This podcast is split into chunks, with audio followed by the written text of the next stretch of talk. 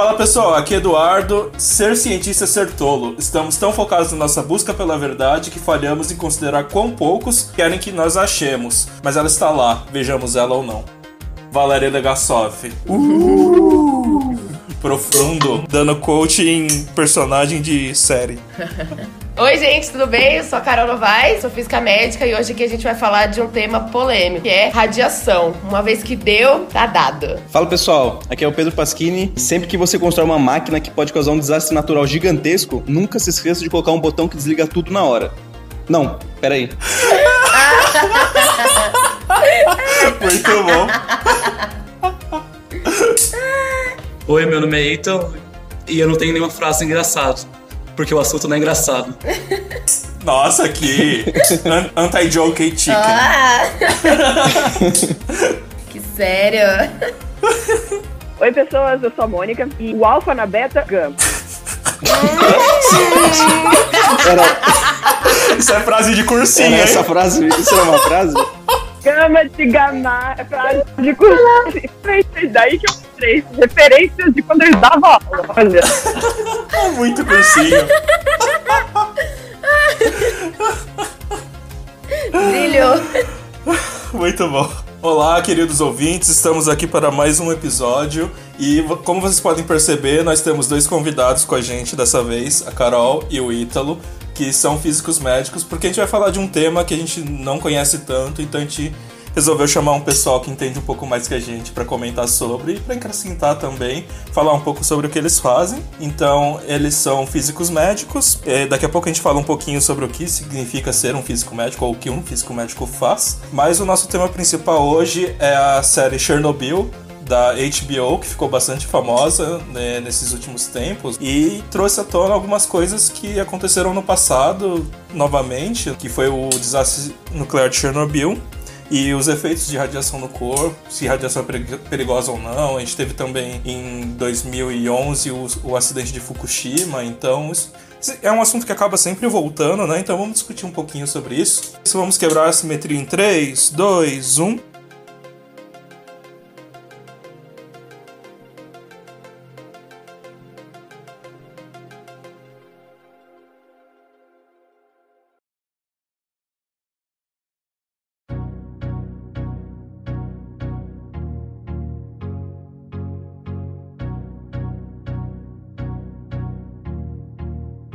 Ítalo, o que, que é um físico médico? Como que você se, de- você se define físico médico? Você auto-intitula físico médico? Físico médico é em que basicamente mexe com radiação ionizante. Normalmente isso se divide em três áreas, que é radiologia, radioterapia e medicina nuclear. E você, Carol, você, você também se auto-intitula física médica? Vocês dois são formados, né, em física médica. É, eu sou formado em física com ênfase em biomedicina. Ah, ok. eu sou ok. fake. Ah,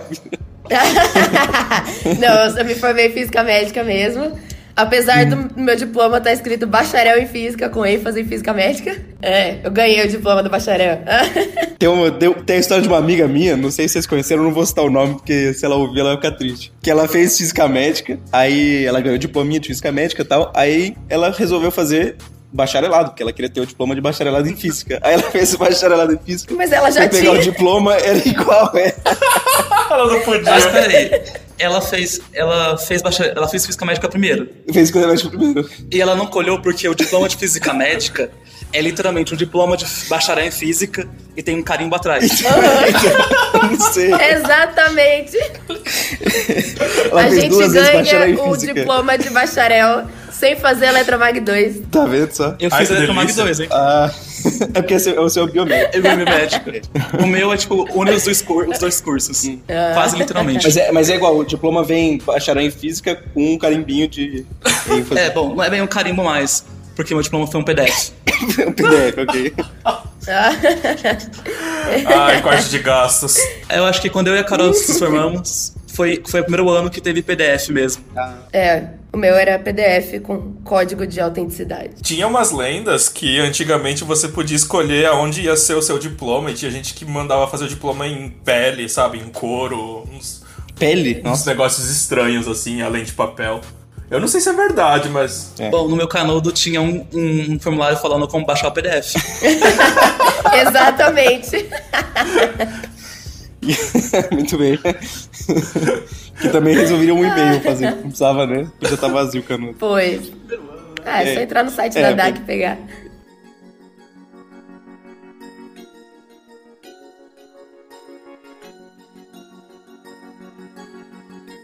Carol, você trabalha em- num hospital mesmo, não? Sim, é, eu me formei em física médica e pra seguir na área da radioterapia, que é a área que eu segui, é exigido que você faça uma residência quando você se forma. Então, tem algumas áreas da física médica que você pode seguir direto, mas é pra, pra radioterapia você precisa fazer uma residência. E quantos anos que é essa uma prova- residência? Dois anos de residência. Dois anos. Dois anos. É, então eu prestei uma prova, passei na USP, fiz residência na USP durante dois anos, onde a gente aprende tudo que a gente precisa saber pra trabalhar na rotina do hospital. A gente aprende na residência e depois desses dois anos você tá apto pra trabalhar em qualquer hospital que você quiser com radioterapia, que é o tratamento do câncer usando radiação. E o Ítalo, ele já é mais área acadêmica, né? É, eu decidi, eu não fiz residência, eu decidi fazer mestrado. Mas você pode fazer residência sendo físico biomédico? É a mesma Pode. coisa na prática? É, você pode até com bacharel. Nenhum hospital ah, fala que você não pode ser. Ou, no caso, se você fez física médica, ajuda bastante. Porque na- a Carol vai saber falar isso melhor, porque ela fez física, a residência. Mas acaba que eles exigem muito de vocês. Se você tem uma base boa, já ajuda. Mas se você tem bacharel, fica melhor. É, o que acontece é que, assim, na física médica, a gente acaba vendo muita teoria de coisas que você vai precisar na prática, diferente da física bacharel só. Então, na- quando você se forma, de fato, na graduação em física médica, você já adianta muito conhecimento, porque é muita coisa pra você aprender em dois anos, então, se você já entra com esse, com esse background de conhec- de conhecimento, já é muito bom pra você. Pra você já, já partir de um certo ponto de conhecimento. E aí eu acho que você consegue aproveitar mais a residência. Mas assim, se for bacharel também, vai ter que estudar um pouquinho mais. Mas assim, dá pra, dá pra fazer também. Tinha alguém na residência com você que não era físico médico, que era só bacharel? Sim, o que, o que acontecia antigamente é que não tinham muitas universidades que ofereciam o curso de física médica. Então, praticamente todas as residências ela, elas eram abertas para estudantes, tanto do bacharel quanto da física médica. Hoje em dia já tem mais é, oferta né, de universidade de física médica mesmo. E a maioria das pessoas que vai para residência acaba sendo físicos médicos. Mas ainda tem muita gente, assim, principalmente pessoas que se formaram mais tempo só em bacharel em física, que aí depois de muito tempo surgiu a residência. Antigamente não, não era a residência em física médica, era só um aprimoramento. E aí quando surgiu a residência em física médica, muita gente que já tinha se formado há bastante tempo resolveu prestar. Legal. O pessoal que cansou da física resolveu ganhar dinheiro. É. Ou tratar o câncer e curar as pessoas. Aham, é, é por isso que todo mundo faz medicina, né? É pelos dois. Ah, medicina por amor, física médica por amor.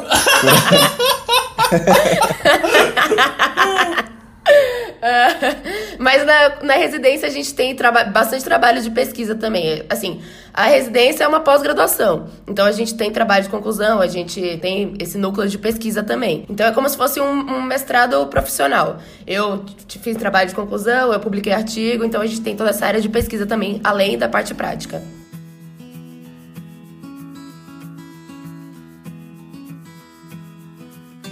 Fala que você, a sua pesquisa aí um pouco, então. Bom, eu acabei não fazendo residência, eu que decidi fazer pesquisa. Aí eu fiz mestrado em física aplicada aqui na Unicamp, que e minha área é mais voltada para radiodiagnóstico, que é fazer usar radiação para fazer imagens. E meu doutorado também é voltado nesse assunto. É, que tipo de radiação? É luz? Ou... No caso, o que eu trabalho especificamente é raio-x. Então, é, você pega o raio-x usual e tenta melhorar ele, seria isso? É, no caso, meu projeto foi de mestrado foi tentar otimizar o raio-x, que é tentar manter a qualidade da imagem mais alta possível, mas reduzir a dose de radiação, porque como a gente viu Chernobyl, dose alta não é muito bom.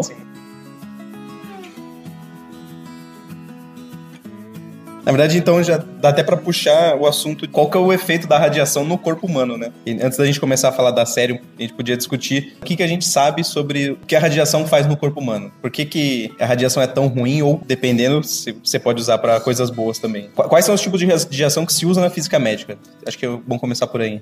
Bom, classicamente usava. é, o primeiro que foi usado foi o raio-x, porque quando foi descoberto por Röntgen, no final do século XIX. Ah, então é o cara do... do É, a gente ouviu bastante esse medida, nome, É o hein? cara que inventou o raio-x. É, então, ele, foi, ele descobriu o raio-x por acaso, no, no final do século XIX, descobrindo que, esse, que você, ele penetrava pela pele. Então, você, se colocasse uma tela fluorescente atrás, você conseguia ver o que estava dentro da pele. Pra medicina, isso daí foi uau, porque você conseguia fa- fazer vários diagnósticos sem abrir a pessoa. Foi ele que ele tava tentando bolar uma maneira de tirar essas fotos, aí em vez de colocar a mão dele como teste, colocou a mão da mulher dele? Ele É colocou, a mão da da mulher, ele colocou a mão da mulher dele, sim. Ele não, não foi por isso exatamente. Ah. Mas ele, ele colocou a mão da mulher dele sim. Ok.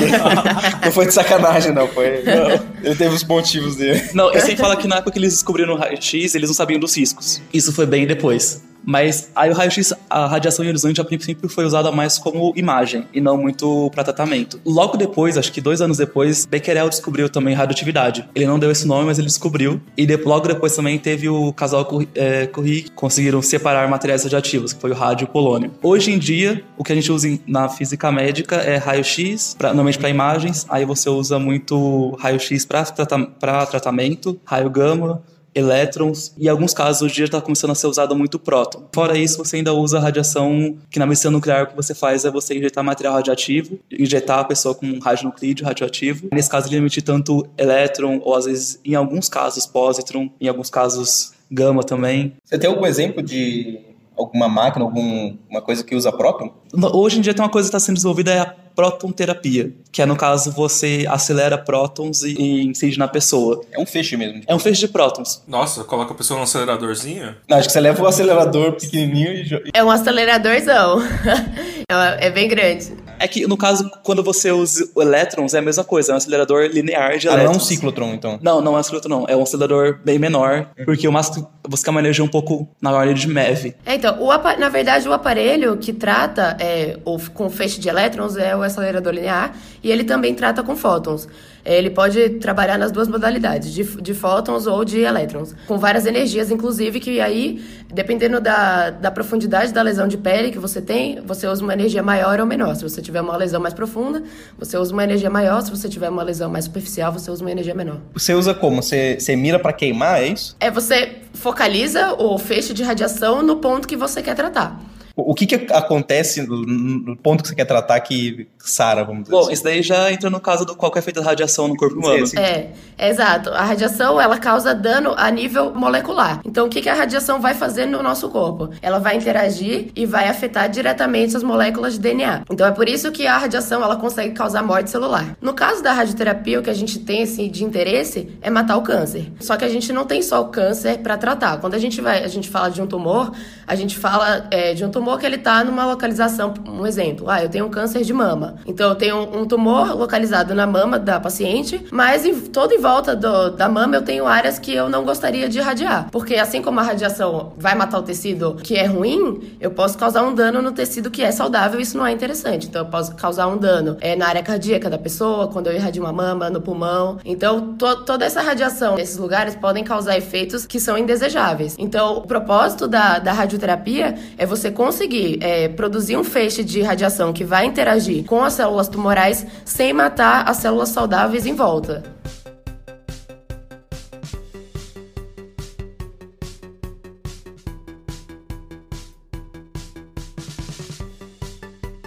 Acho que a gente pode focar agora é falar mais ou menos o que todas essas radiações que a gente falou têm em comum é que elas são ionizantes.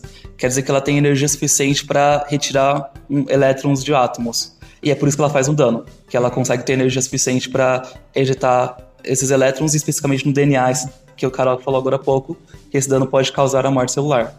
Ele, mas ele destrói mesmo o DNA. Na verdade, ele- você tem aquelas ligações nas bases hidrogenadas, ele, o que ele faz é ele quebra uma dessas ligações. Aí pode ser uma ligação simples, que, essa, que o DNA tem duas fitas, ele pode ser uma, uma quebra simples, quebra uma fita só, ou uma quebra dupla, que ele quebra as duas fitas. Tá, Mas aí se quebra, o que, que acontece com a célula? Ela não consegue mais. No caso, o DNA, ele, tem, ele consegue se... ele- Ele tem um mecanismo de reparo. O que, é, o que eu acho importante frisar é que, assim, nem sempre essa quebra na molécula do DNA vai causar morte celular. Às vezes não. Às vezes você vai causar uma mutação, às vezes você vai causar é, uma dificuldade na hora. Assim, geralmente a morte celular ela, ela ocorre na hora que a célula vai se dividir. Devido a essa quebra na, na fita do DNA, na hora que a célula vai se dividir, ela tem dificuldade para se dividir, aí você causa uma mutação ou a morte celular. Mas tudo isso que a gente fala, a gente sempre fala em termos de probabilidade. Não é uma coisa garantida, não é uma coisa certa, mas assim, tudo são vários fatores que vão aumentar a probabilidade do dano. Então, quanto mais você se expõe à radiação, maior é a probabilidade do dano. Quanto maior a energia da radiação, maior é a probabilidade do dano. Então, por exemplo, o tratamento de radioterapia ele é feito numa energia de, de fótons muito maior do que a energia do diagnóstico. Aí, no caso, você já perguntaram assim, o que, que acontece é que, às vezes, o DNA ele consegue se reparar. Em alguns casos, quando ele não consegue se reparar, acontece a morte celular, que foi o que Carol falou também. Quando- Isso normalmente acontece na mitose. Pode acontecer o caso também da célula conseguir se reparar, só que ela não. O, a o DNA, desculpa, conseguir se reparar, mas quando ele se reparar, ele fizer isso de uma maneira errada e acabar criando uma mutação. Que tem aquelas bases nitrogenadas lá, uhum. e elas são uma cópia da outra, né? Então, se você tem uma quebra de fita dupla, quebra dos dois lados, ele meio não sabe o que tinha lá antes. Então, na hora de colocar e arrumar, pode ser que ele arrume errado e aí vai ter uma mutação. Senão... E essa mutação não pode fazer nada ou pode criar um câncer.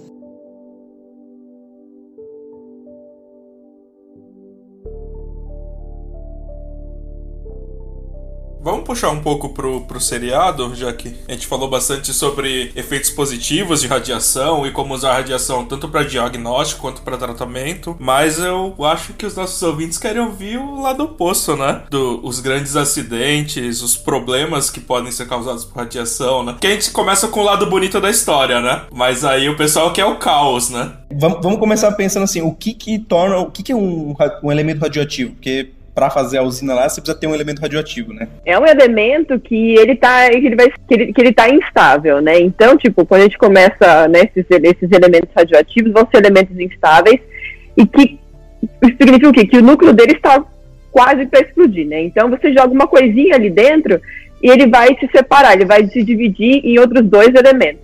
Só que quando ele se divide, ele vai liberar energia.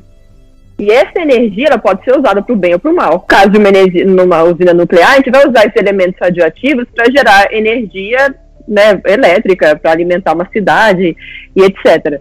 Então, a gente começa com, esses, com, esses, com, esse, com esse material que está ali no ponto de explodir. É a natureza ela gosta de ir sempre para o estado de menor energia. E um elemento radioativo ele está meio que num estado tem mais energia antes de decair do que depois de decair. E aí ele quer, ele quer ir para o estado que ele tem menos energia e aí ele faz isso jogando partículas. E essas partículas podem ser luz, é, elétron, positron, nêutrons, prótons ou até núcleos atômicos, como o hélio, por exemplo. Nêutron acho que não. Não tem nenhum decaimento de nêutrons? Tem decaimentos que, neut que nêutrons viram. Que, não, que, é, que nêutrons viram prótons ou prótons viram nêutrons, que é o decaimento beta. Aí que, que é o que é Eu acho que ele tá pensando em fissão nuclear, não? Fissão nuclear pode é, não, liberar não, nêutron. Eu só, eu só imaginei que podia liberar nêutron. Não, fissão nuclear libera nêutron, libera nêutron, mas não por um processo espontâneo. Ah, sim, é, sim. Eu sim. pensei assim, se, se dá para liberar um núcleo de hélio, o nêutron é um pedaço de núcleo de hélio, também deveria ser liberado, mas não sei. N não, só realmente só. Só o núcleo mesmo inteiro. Só, ou só o hélio, que é o, el, que é o alfa. Não, mas uh, o meu ponto é como que o urânio, né, quando ele, quando ele dá fissão, ele vai, vai, vai, vai, vai ter, vão ter os nêutrons que vão dar, dar início à reação de cadeia. Ah, não, mas isso aí é fissão, não é decaimento, né? Não, mas o primeiro. É que fissão, é, é, decaimento nuclear é um processo espontâneo que o núcleo faz para ficar menos energético. Ele está instável para ficar estável. Enquanto fissão é uma coisa que é induzida. Você precisa. Não é uma coisa que naturalmente acontece. Mas, por exemplo, se eu quero fazer uma, uma usina, a usina é baseada em fissão nuclear, né? De urânio 238. Como que eu começo essa reação em cadeia? Você começa a reação, você tem um núcleo de urânio, você joga nêutrons. Aí ele vai absorver esse nêutron, e depois que absorver esse nêutron, ele vai se dividir, aí vai ter a fissão. Então, é, o ponto é, como que eu jogo nêutrons? Eu tenho, tenho, tenho que tirar nêutron de algum lugar, né? Eu tô olhando então, mas na Wikipedia tá escrito justamente nêutron mais um urânio. Não, essa é outra coisa. A usina usa o urânio 235 e esse que vai ter fissão. O urânio 238, que é o que o Pedro tá olhando aqui, é outro tipo de isótopo e ele é usado para, na verdade, gerar plutônio, que era o que é usado para criar bombas. Ah, não, mas o 235 ainda assim é, é, um nêutron se chocando com urânio, né? Não, a pergunta é de onde vem esse nêutron, né? É de onde vem esse nêutron. É. Bom, enquanto o Pedro tá pesquisando, né, só para deixar nossos ouvintes à parte, será que eles lembram o que é isótopo? Bom, vocês lembram o que caracteriza um elemento? Quando a gente estuda lá química, olha a tabela periódica, o que, que vai caracterizar um elemento, né? Um átomo vai ser o número de prótons que ele tem, né? Mas o número de nêutrons que ele pode ter varia, né? E aí, consequentemente, vai variar a massa atômica desse elemento. Elementos que têm o mesmo número de prótons vão ser chamados de isótopos. Então a gente pode ter, por exemplo, o urânio 235 e o urânio 238, que vão ter números diferentes de nêutrons no núcleo.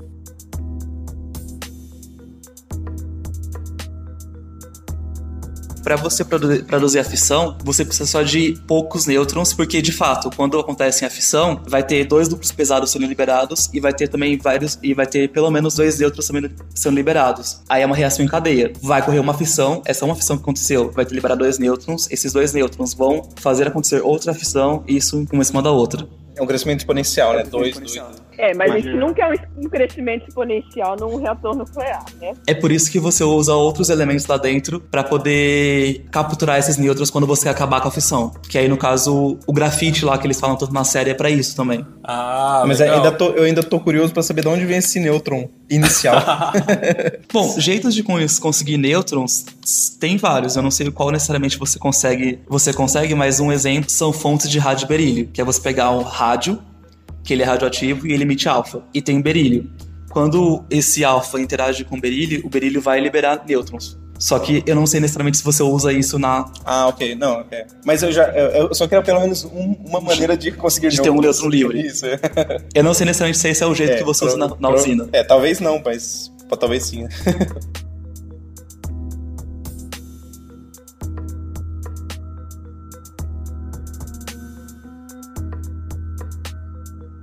E aí, o que, que a gente vai fazer para gerar energia elétrica a partir dessas fissões nucleares? Como que vai ser o processo? Quando você está acontecendo essa fissão, além de liberar os, os núcleos e os nêutrons, vai ter muita energia sendo liberada. É, e tem água sempre em volta. E essa água em volta vai, vai, vai aquecer. Esse aquecimento vai gerar um vapor e esse vapor vai gerar turbinas, que aí vai gerar energia elétrica. Se vocês ouviram o episódio de eletromagnetismo, se a gente freia um carro que tem aquele CARES, Kinetic Energy Restoration, uma coisa assim, você usa o, campo, o campo magnético variando para transformar a energia cinética, é, energia de movimento, em energia elétrica. A usina faz o contrário, né? Ele usa a energia de movimento das pás que rotacionam por causa da água quente para transformar isso em energia elétrica. Que é o mesmo processo que uma termoelétrica usa, né? Só que em vez de usar é, energia nuclear para esquentar a água, usa carvão, por exemplo. Você queima o carvão e esquenta a água. É, nesse episódio de Eletromag que a gente fala disso, eu dei o exemplo do negócio de fazer suco de laranja. Você gira e você pode dar choque nas pessoas. Ah, é verdade. né? Vocês só ensinam maldade. Mas, gente, é, é esse, é esse tipo de coisa que você aprende quando você dá aula em cursinho, né? É maldade? Claro, gente, maldade. Já não, já não basta o vestibular na vida dessas pessoas. Ainda mais maldade. Mas a pessoa tem que chegar preparada pra balbúrdia, não é? Tem, é muita balbúrdia na universidade, então.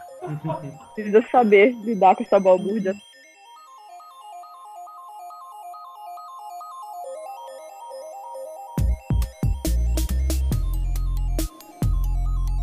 Ah, e tem uma coisa importante que a, que a gente não falou, é que esse ele tem na natureza ou não. O, na natureza você encontra esse urânio 238 e muita mudança. E o urânio 235, ele acontece bem pouco. Ele tem, de todo, se você tem uma, um mineral com urânio, normalmente 0,7% é o 235. Aí para você conseguir fazer esse processo da usina nuclear, normalmente você tem que enriquecer esse urânio, que consiste de você aumentar essa porcentagem. Que aí normalmente você aumenta a porcentagem, de cada um tem seu método. Esse urânio 235 é o, é o alvo da fissão nuclear. Você joga os nêutrons lá. Quando ele absorver um nêutron, ele ele vai dividir o núcleo dele é, em dois subnúcleos menores e vai ter os nêutrons. Esses nêutrons que saíram vão criar uma relação em cadeia e vai ter essa reação em cadeia e ela vai ser, em teoria, se você não tem nada pra parar ela, vai parar enquanto tiver combustível. Enquanto tiver urânio, vai ter essa, essa reação. Aí uma das coisas que você pode fazer pra parar é usar um material que tem uma se- seção de choque do maior pro, do que o urânio. Aí um exemplo é o índio, boro, grafeno, são todos que têm uma ação de choque maior. Ação de choque, vocês falaram. Não, não falamos. Essa sessão de choque é. Probabilidade de interação. É, tem uma probabilidade maior de capturar. É, a ideia é meio que brecar, frear esse excesso de nêutrons que vão aparecer, né? Então, tipo, você quer ter, você quer ter energia sendo liberada, você quer ter nêutrons para começar, para continuar a reação em cadeia, mas você não quer que isso cresça absurdamente, né? Então, você Isso. meio que quer manter essa relação equilibrada. Então, você tem que usar coisas para frear e não deixar esse paranauê explodir.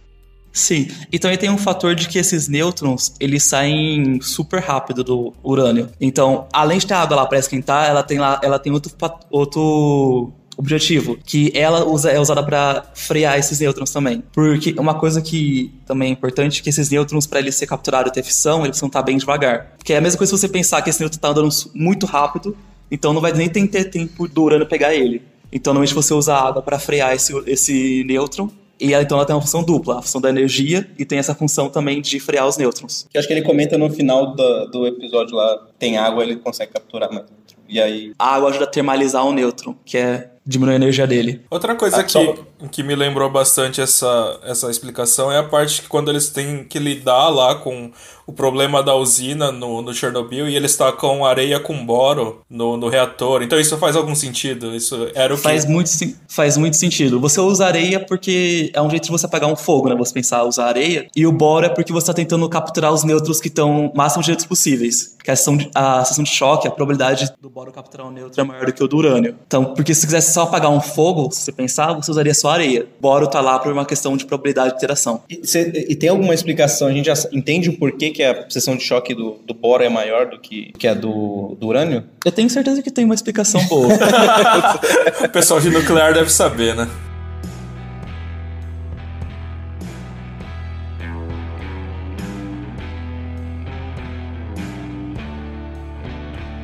Não, então, vamos fazer uma pergunta aqui pro pessoal da física médica, que é um pouco mais entendido dessa parte de nuclear do que a gente, né? Ah, se vocês estivessem é, frente a uma situação como aquela lá de ter que lidar com um acidente nuclear assim que estourou um, um reator, é, a- a- viria rapidamente para vocês essa ideia de jogar é, areia com boro no reator? Ou vocês pensariam em outra coisa? Ficariam desesperados? É uma coisa assim que todo mundo sabe? Carol?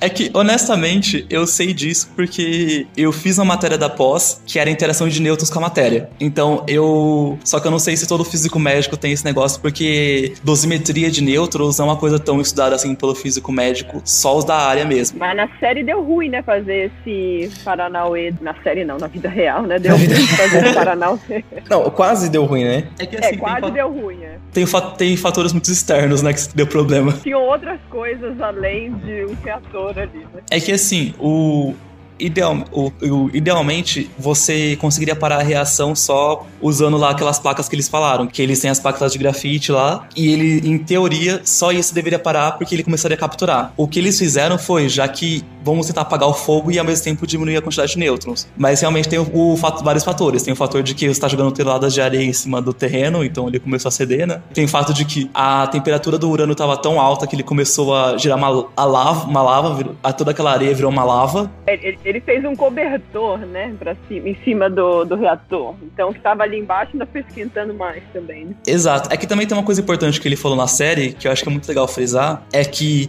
você apagar o fogo, numa, no nesse caso, não, não diminui o calor. Porque o calor não está sendo produzido pelo fogo, está sendo produzido pelo número incrível de interações que estão acontecendo e liberando energia. Que é o mesmo caso do sol. Não tem fogo ali fazendo calor. Exato. O sol não é uma bola de fogo, na verdade, né? O sol, o sol não é, apesar de parecer, ele não é uma bomba.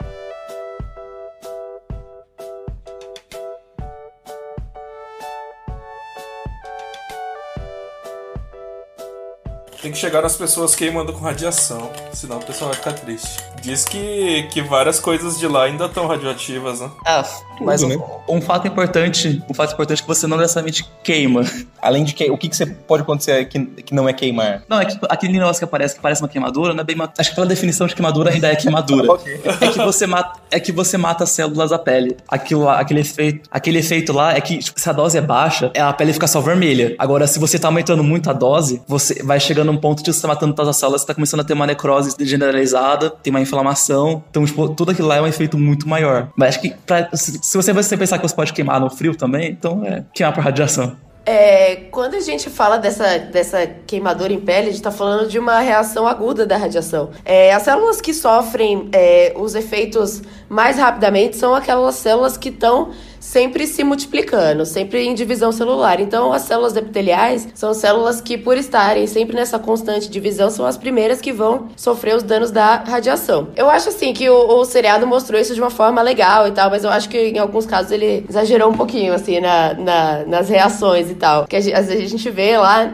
É isso que eu ia perguntar, porque teve um cara que assim, ele olhou um segundo e aí ele já ficou com a cara toda vermelha. Na prática seria assim mesmo? Dada a dose que ele olhou no reator, no núcleo, não é tão difícil de acreditar. Mas não é uma coisa É, instantânea. não é uma coisa instantânea, porque pra isso acontecer, células têm que morrer. É, exato. Eu acho que é é dois, três dias. É coisa rápida. Ah, mas não é Mas- tão rápido assim, né? Não, não é tão rápido. Não, não é instantâneo. Não é assim, ai, foi hoje e aí daqui duas horas já vai estar daquele jeito. não é bem assim. Então demo- demora alguns, alguns. Por exemplo, no Sol. O Sol está emitindo radiação ultravioleta, mas é bom, e tem o espectro inteiro do Sol. E a nossa pele queima. Será que não tem uma radiação equivalente à do Sol no, no reator? Para queimar a pele? uma ra- radiação equivalente. Então, é que eu acho que o processo ele não é o mesmo, né? Porque a, a dose que a radiação do sol tá emitindo, a gente também não fica, não é na hora, não é instantaneamente. A gente fica algumas horas Não- no não é. sol e. É, mas, mas aí já é um efeito quase assim, é menos de um dia, né? Sim, sim, é um efeito que é menos de um dia. É que no caso o efeito da radiação é um efeito mais na célula mesmo, enquanto do sol não necessariamente é um efeito é um efeito É mais uma queimadura é mesmo. mais uma queimadura do que um efeito celular, porque da radiação é literalmente o DNA morrendo e a célula por em consequência, né? O DNA não morre, quem morre é a célula. É, tem, tem que ficar um disclaimer que o Sol também quebra o, da- o DNA, né? Por isso que você pode ter câncer de pele, por exemplo. É, eu falei então, eu acho que a, a parte que eu queria comentar é que eu acho que foi uma reação muito exagerada, assim, do seriado. De colocar é, os personagens, por exemplo, aqueles personagens que eles estavam já no, no leito lá de morte, no final do, da vida, assim, eles receberam uma dose tão alta de radiação, tão alta, que muito provavelmente eles já estariam mortos, assim, naque- naquela etapa da vida. Eu acho difícil alguém ficar daquele jeito, com a pele daquela forma, tá vivo ainda pra, pra contar a história. É, parecia que ele tava derretendo, sei lá, uma coisa virando uma gosma. É, que é aquele negócio mesmo de se elas morrerem, né? É que, é que no caso mais normal, é, se elas morrem, mas elas, dado certo tempo, elas é, vão- vai ter a substituição normal. Só que o caso deles, eles foi um caso tão generalizado que não tinha muito como voltar. Mas um caso legal que- a, que a Carol falou agora, das pessoas na cama, é que cê, tipo, tem uma cena, acho que no segundo, no terceiro episódio, que a esposa do bombeiro vai no hospital ele tá super. tá muito bom. E de repente ele piora muito. E isso também é uma coisa que, se eu não me engano, acontece mesmo. Tem um período de latência entre você estar. Tem um período de latência que, que é o tempo das células morrerem mesmo. Entre você estar bem e dar aquela coisa generalizada.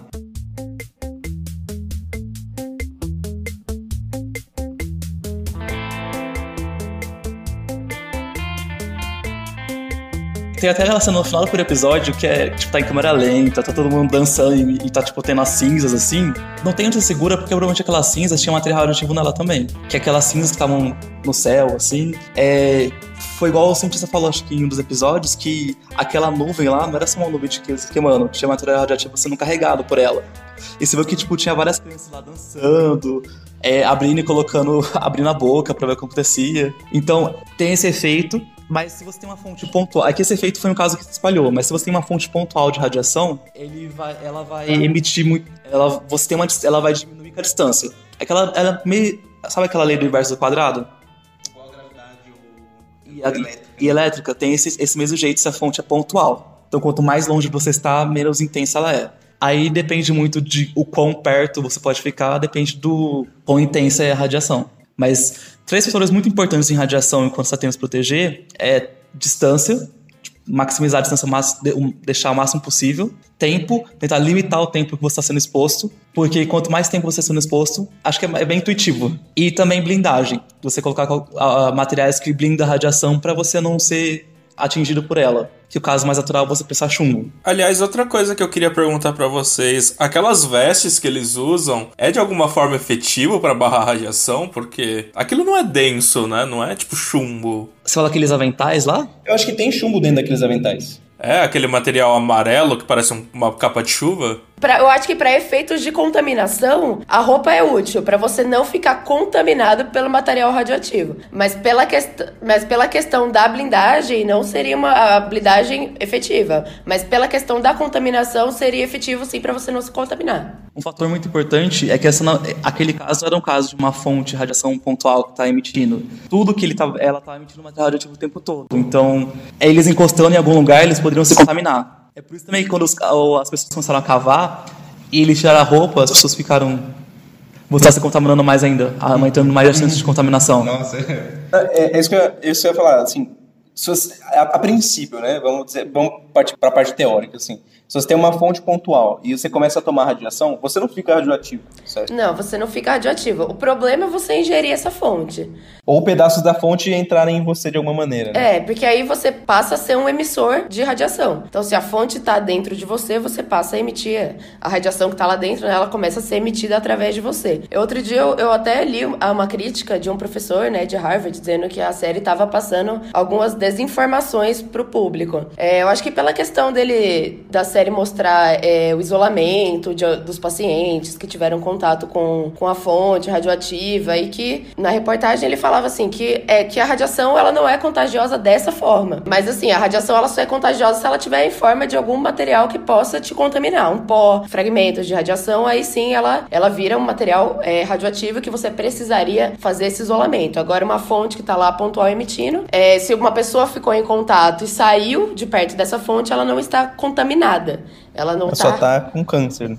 É, talvez sim. Não necessariamente. Não necessariamente. Não necessariamente. Mas pode ser que pode desenvolver algum efeito relacionado sim à radiação. Uma coisa que eu pensei que, eu não sei se é muito correto pensar sobre eles terem, e ter esse negócio de não tocar, é porque muitas pessoas estavam lá, elas respiraram aquele ar, elas, elas estão radioativas não porque elas foram emitidas a radiação, mas porque elas respiraram alguma coisa que tem radio, ah, um ar que está mais radioativo, um ar que tem partículas radioativas. Então, por isso, isso armazena nos pulmões, nos pulmões deles. Por isso que eu pensei mais nisso. É, eu acho que, que o nível de incorporação de radiação, nesse caso, eu acho que ia ser baixo. Mas assim, eu acho que também que pro nível de informação que você tinha na época, a melhor coisa era isolar mesmo. Se as pessoas não, não, não tinham informação, não sabia direito como é que era, é melhor isolar do que você deixar uma pessoa é, em contato com as outras. Teve a cena lá, né, da mulher grávida que, que aparece lá, que, ah, fica isolada por causa do seu bebê, por causa do seu bebê, que é outra coisa também que foi um pouco criticada, né? Que assim, até hoje também a gente não. Na verdade, assim, os efeitos da radiação que a gente tem conhecimento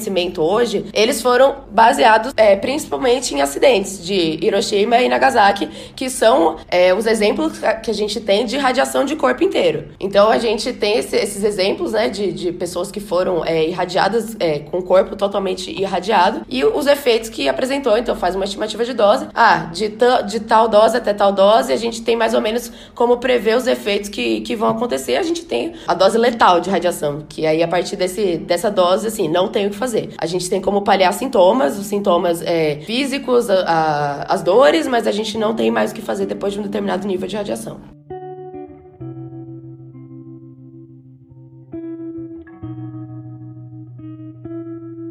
Bom, Mas o que que, o que que, qual seria o procedimento, assim? Uma pessoa entrou em contato com radiação, num- numa dose razoavelmente perigosa. Bom, a primeira coisa, ela tá, ela tá contaminada ou não. Aí seria melhor. O, o primeiro caso seria tentar descontaminar ela. Tirar toda a roupa dela, tentar da- dar aquele banho químico e tentar descontaminar ela. Mas e, e, e depois? Qual seria o... Eu acho que, assim, é muito importante você, pelo menos, tentar estimar a dose que ela recebeu. Porque a partir daí eu acho que você pode se preparar melhor para o que, que vai acontecer. Então, assim, quando tem algum acidente, por exemplo, em radioterapia, que já teve alguns acidentes aí pelo mundo, é, teve um acidente bem famoso até nos Estados Unidos, que um, um jornalista famoso foi fazer um tratamento de radioterapia com um acelerador linear. E aí ele recebeu uma dose muito alta de radiação, no- porque o, a gente, no acelerador linear, a gente tem o que a gente chama de colimador multilâminas, que é o que eu falei mais cedo, que é quando a gente tenta proteger os, os tecidos sadios. Então a gente, é como se a gente tivesse um buraco por onde passa a radiação, e essas lâminas, elas vão fazer o papel de proteger as áreas que a gente não quer que seja irradiado. Então, no caso desse paciente, essa blindagem, que seria a proteção, essas lâminas que fariam a blindagem dos tecidos sadios, protegeriam os tecidos sadios, não funcionaram. Então, ele recebeu a dose totalmente na cabeça, sem proteger eh, nenhuma parte do- das estruturas que deveriam ser protegidas. Então, ele recebeu uma dose muito alta de radiação. Ele, assim, como foi um tratamento clínico, você sabia exatamente a dose que ele recebeu. Então, você sabia exatamente o que esperar daquela situação. E ele veio a falecer alguns dias depois, porque ele tomou um nível de radiação tão alto que, assim, não tinha mais o, o que fazer. Você não, não tinha mais como é, salvar as células, é, você sabia os efeitos que você deveria esperar, então você paliou só a dor, os sintomas. Não tem um remédio que você toma e passa o, o efeito, Não, né? Você não. matou a célula, matou, né? Não tem. Assim, se você tiver um nível a dano, é, por exemplo, cerebral, não tem o que fazer. Se for um, um dano leve, assim, uma síndrome gastrointestinal, que a gente chama quando as células é, do, do, seu sistema gastrointestinal elas são depletadas, assim, você ainda tem, dependendo do nível de radiação, você tem como, tem como curar a pessoa. Mas se for acima de um nível de radiação, isso aí não tem mais o que fazer.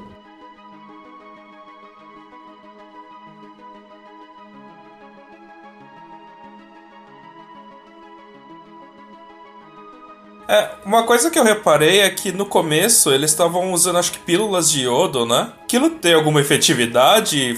Sim, bastante. Pra- mas é pra esses casos específicos de reator nuclear, não é pra qualquer tipo de radiação. Porque, é, le- lembra que eu falei de fissão e que você separa em dois núcleos? É, não tem nada que impede esses dois núcleos de ser qualquer outro tipo de núcleo. Só que, devido à probabilidade, à física, tem uma- alguns elementos que são mais prováveis ao outro. Então, dois muito prováveis é ter o césio 137 e o urânio 131. E o urânio, desculpa, iodo 131. A ideia de tomar pílula de iodo é que o iodo radioativo, se você ingerir ele de algum jeito pelo ar, ele vai se acumular na sua, tireoide. Só que se você já estiver inge- ingerindo, ingerindo iodo não radioativo, vai estar saturado o iodo na sua tireoide, então você não vai precisar mais, na hora que tem mais, o corpo vai só excretar ele. Então a ideia é que, de um jeito ou de outro, você ainda vai ser exposto a esse iodo radioativo. Mas como ele não vai se armazenar na sua tireoide, então ele vai só embora. É um jeito de tentar pelo menos salvar um pouco da situação. É, ele fica com mais afinidade com aquele iodo não radioativo, você não absorve tanto o iodo radioativo. Seria uma, um jeito de você não terminar de ferrar completamente sua tireoide. Mas uma coisa muito importante é que isso daí é só para um caso de reator nuclear, porque é um caso que você já vai ter iodo radioativo no ambiente. Não funciona pra qualquer coisa, tipo de coisa. E só te livra também Do iodo. do iodo, né? Vai- O Césio, o Césio, por exemplo, não tem como.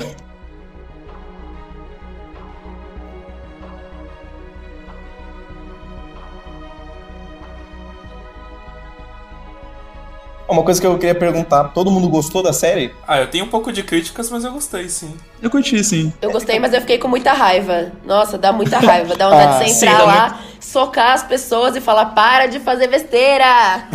É, então, é, a minha crítica não é quanto às partes físicas, mas é assim, americanos retratando soviéticos, sabe? Sempre vai Ah, ter problema. sim. É, tem esse negócio de que. Ah, eu acho que teve um pouco de sensacionalismo, assim, na, na parte da, da radiação do negócio. Mas eu não acho que foi uma desinformação, mas eu acho que foi um sensacionalismo.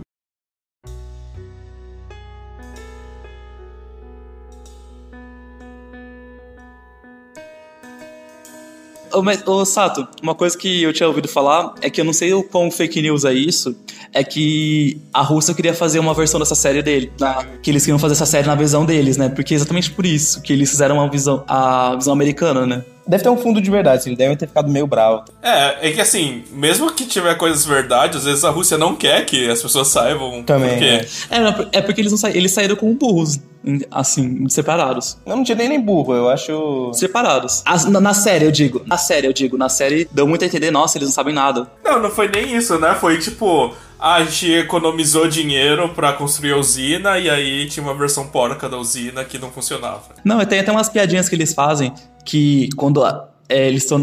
Os caras das minas estão nas minas, eles falam. Eles falam assim. É uma coisa de maçã, mas é uma piadinha, tipo, tudo que é soviético funciona errado. Ah, é. é verdade, isso eu achei absurdo. Um soviético falando isso não É, foi. tipo, É que eu não sei o quão, o, o quão patriota eles eram, né? É, é verdade, é. É que assim, trabalhador em mina de carvão não deve ser o cara mais patriota do mundo.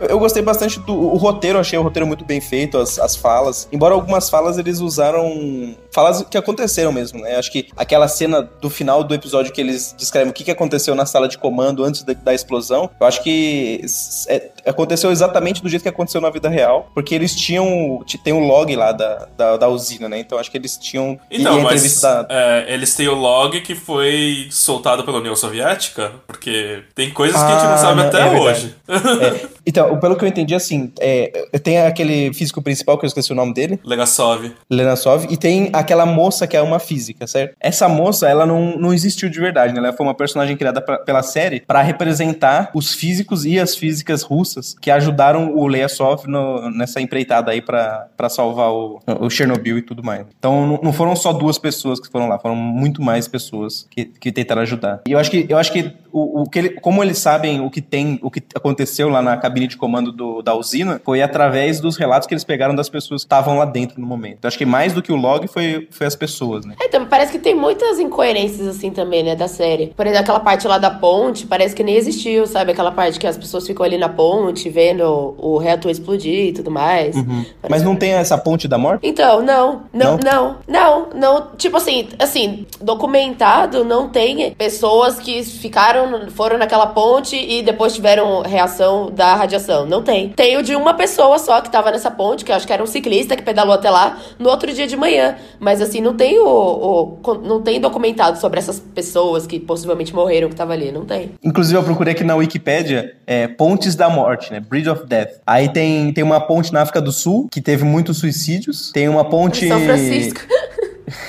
É, tem uma ponte na Alemanha nazista, um monte de judeus foram mortos. E tem essa ponte aí da Ucrânia que não tem. Tem claims, né? Tem, pessoas dizem que morreram, mas É, é, realmente mas não tem nada documentado. Não é documentado. Acho que foi só uma questão mesmo de ser. Eles queriam ser mais. ter uma ideia mais de ter, o, mostrar as pessoas morrer.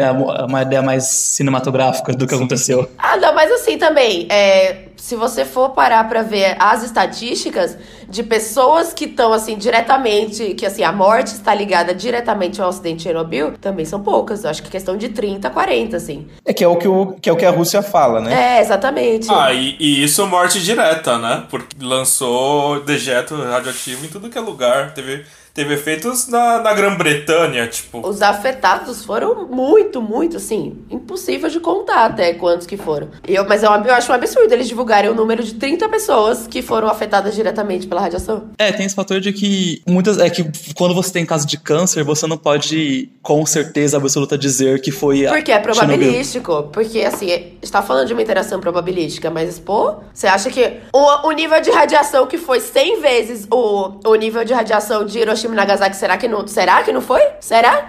Tô meio na dúvida aqui. Então, né? O ideal seria saber quanto, qual que era a média de câncer e quanto que subiu depois, né? Mas acho que eles fizeram uma coisa bem parecida com isso. É que também tem, é que teve pessoas que não morreram devido à radiação necessariamente, tipo, as pessoas estavam no hospital, mas tem muitas pessoas que tiveram anemia depois, aí. E um efeito muito importante também é uma redução de vida da pessoa. Que aí pode ser devido a algumas doenças, mas é aquela coisa que causa consequência, principalmente com um caso polêmico com, com esse, atribuir mais mortes não, é o que eles não querem fazer, né?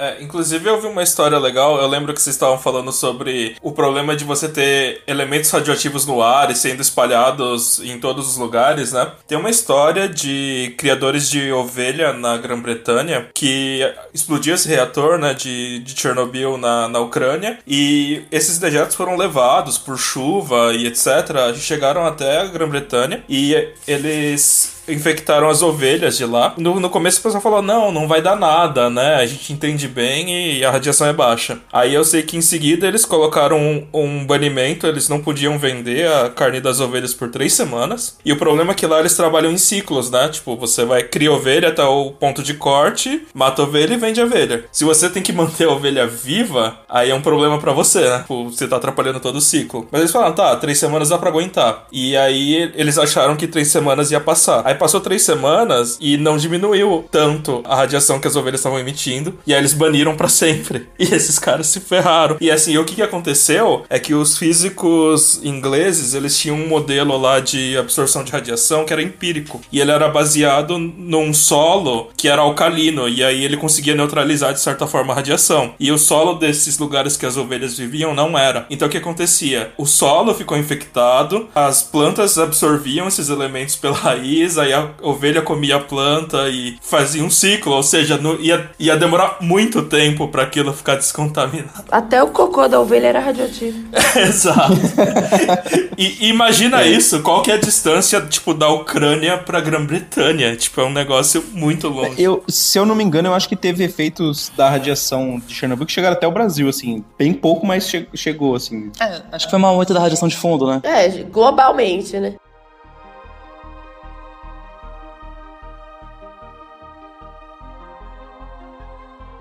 Não, ah, eu acho que a gente podia depois falar sobre o Geiger que eles usam, né? Na verdade, todo filme de- que tem radiação usa Geiger, né? Ah, então, na verdade, é, então, na verdade, vamos começar falando assim, o que, que é o O Reutemann? que, que é o Röntgen? Eles falam Reutingen. O quanto, quanto que é o, o normal, assim, se a gente tá andando na rua normalmente, quantos Reutgens a gente tá tomando? É que a gente não fala em termo de Reutingen, né? A gente fala em termo de dose absorvida. Reutingen é uma medida de exposição. Uma medida de exposição, ela mede, digamos assim, de um termo mais, prá- ma- mais prático assim, seria o quanto de radiação que tem ali, entendeu? Quando a gente fala de dose absorvida, a gente meio que transforma essa radiação para o quanto que, assim, em tecido equivalente, o quanto que isso equivale de dose no tecido humano. Então, a gente, quando a gente fala de Reutingen, a gente fala de taxa de exposição, que é radiação no ar. Quando a gente fala de Gray, é, ou Sievert, é dose absorvida na pele. Então, assim, não, não tem um. Ah, deve ter, né? Eu não sei exatamente um valor de radiação de fundo que deve ter. Mas eu, eu sei os valores de, por exemplo, dose absorvida anual que uma pessoa pode ter ou não. Então, assim, para uma pessoa, durante um ano, ela pode receber até um milisievert por ano. Uma pessoa normal, uma pessoa, qualquer pessoa. Um indivíduo ocup- ocupacionalmente exposto, que é quem trabalha com radiação, pode receber até 20 milisievert por ano. Eu, e aí, até na tabela aí que o Hiro tinha mandado aqui, deixa eu ver se eu ainda tenho aqui aberto. Você sabe quantos milisievert é um exame de. Então, nessa tabela aqui que ele me mandou, tem, eu acho que era 0.1. É, é bem pouco, na verdade. Mas é bem mais que um milisievert. Não, Usando de- não. de- de raio-x? É menos, bem menos. Ah, é? Ah. Aqui, ó, raio-x de tórax é 0.1 Ponto 1, milisievert. né? Ponto 1. Então, digamos assim, você poderia fazer 10. Eu tenho uma informação aqui que é a radiação de fundo, tanto devido a, a fontes naturais, radiação cósmica, quanto fontes médicas, é em 2006, que era 6.2 milisievert. Em 2006, que é a radiação de fundo devido a fontes, a fontes naturais, radiação cósmica e médicas, era 6,2 millisieverts. Nossa, mas aí vai, vai estourar o nível o, o que você pode atingir por ano. Que é 1. É, eu acho que isso daí é o além, né? Além do background, não? Ou eu falo a norma de quanto você pode tomar por ano. É, é- não é já desconsiderando o background? Ah, é tipo um delta. É, eu não sei, eu tô chutando. Mas, ah, o que você falou. Ô, Ítalo, o que que você falou aí? Era de background? De. É de background, radiação de fundo. Tem até uma comparação que em 1980 era uh, 3 milisievert, 3.6. E hoje em dia é, 3, é 6,2, porque muita gente faz muito mais CT hoje em dia. é- É, não, é assim, o, o nível, esse de 1 milisievert, ele não, não se aplica à exposição médica. A exposição médica não entra nesse, nesse valor. Mas eu acho que o background deveria entrar sim. Ah, não, mas é o, back- o background, de acordo com esse estudo, era 3 milisievert em 80 e hoje em dia é 3,11. Deve ser erro estatístico ainda. É. Mas ele não põe, ó, ele não coloca o erro na medida, isso é um erro. É um erro na tabela. É. O menor algarismo.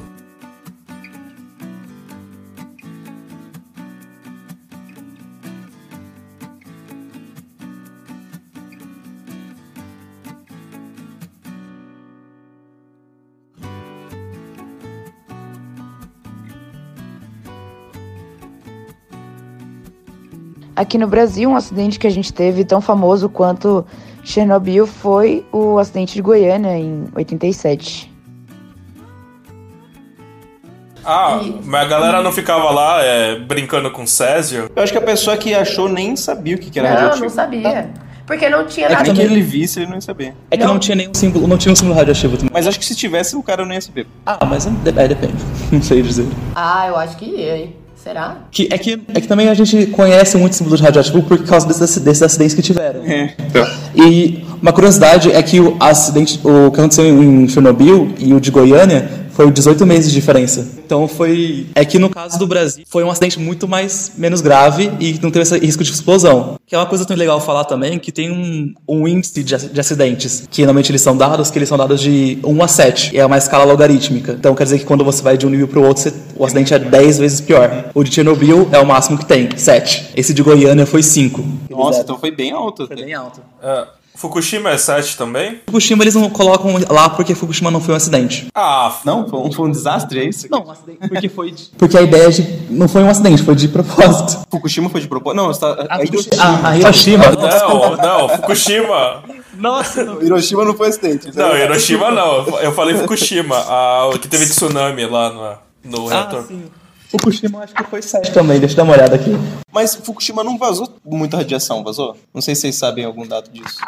Não, não, não sei, cabeça, não. Eu acho que eles estavam bem estruturados lá, eles conseguiram impedir qualquer coisa muito séria assim acontecer. É, Fukushima foi 7 também. Então é bem alto. É bem alto. Nossa, eu ouvi muito Hiroshima. É, esse com certeza não foi um acidente. Não foi acidente. Não, não foi acidente. Tanto que eles fizeram até de... Teve uma coisa que não foi pra acidente.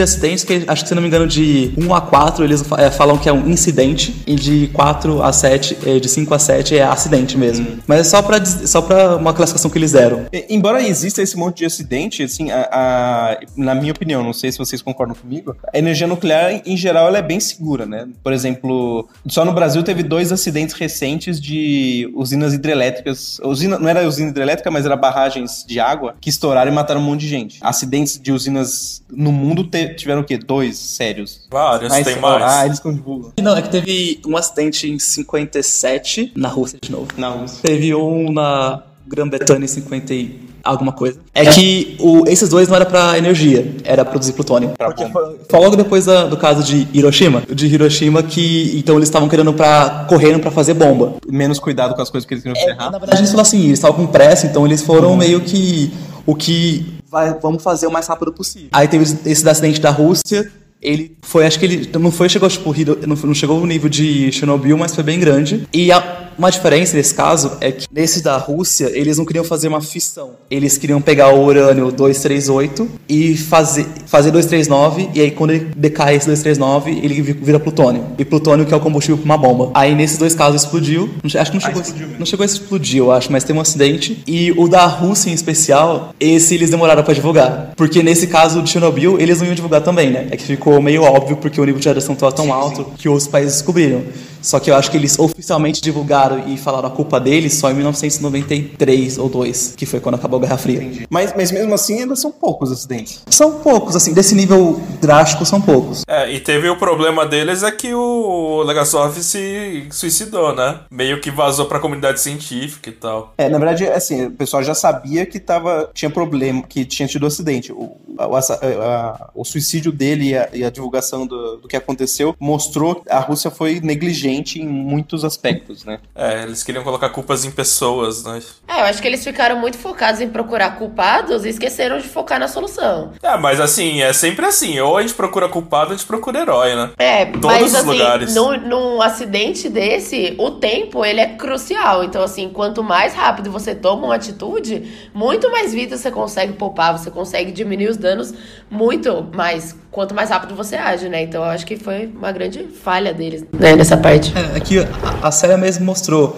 que eles demoraram um bom tempo para admitir eles mesmos. Uhum. E foi aquele, entra naquele fator que eu falei. Quando acontece qualquer tipo de acidente envolvendo radiação, não precisa nem ser uma usina, o fator importante é tempo e distância. Eles deviam ter saído lá o mais rápido possível. Uhum. E, até evacu e até evacuar. É, explodiu uma usina nuclear perto de você, sai correndo o mais longe possível, porque. Você se esconde. Assim, se você tiver em algum lugar que você não tem como fugir, pelo menos coloca alguma coisa na frente da fonte. Qualquer coisa, qualquer. Pra você ter uma noção, assim, uma fonte de beta ela é facilmente barrada. Com, com qualquer coisa que você tiver um caderno, você consegue barrar a radiação beta. Sim, diminuir a intensidade da radiação. Então, quanto mais coisa você conseguir colocar entre a fonte e você, melhor. Se tiver um metrô, vai, desce dentro do metrô. Desce dentro do metrô, vai lá embaixo e sai correndo. E tranca a sala e, e coloca um aviso. Não entre, radiação.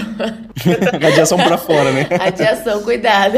É que eu acho que quando as pessoas veem esse termo, assim, radiação, acho que já gera um certo medo, né? Eu acho que, assim, também esses acidentes, assim, contribuem um pouco para as pessoas verem meio que de uma forma negativa essa questão da radiação. Então, quando às vezes quando eu tô lá no hospital é muito comum as pessoas ficarem preocupadas, ai, vai queimar a pele, vai vai, sim, o pessoal pessoal quando escuta a radiação, mesmo sabendo que é um tratamento que vai promover a cura, assim, provavelmente, né? Sim, é o que a gente espera de um tratamento de câncer. É, o pessoal ainda tem muito medo, muito receio, muito acha que vai queimar, que vai alguns casos sim, tem algumas reações de pele que acontecem nos, nesses tratamentos, mas é, é, é bem seguro. E os efeitos colaterais são também muito menores do que, por exemplo, uma quimioterapia. É, uma coisa importante em radiação é que esses, como a Carol falou, esses acidentes contribuem muito para o meio das pessoas. Mas quando você está num, num, ambiente controlado como um hospital, tudo é feito para ter o menor risco possível e o maior benefício possível. É, mas eu já ouvi bastante história que às vezes os próprios funcionários eles acabam ficando muito seguros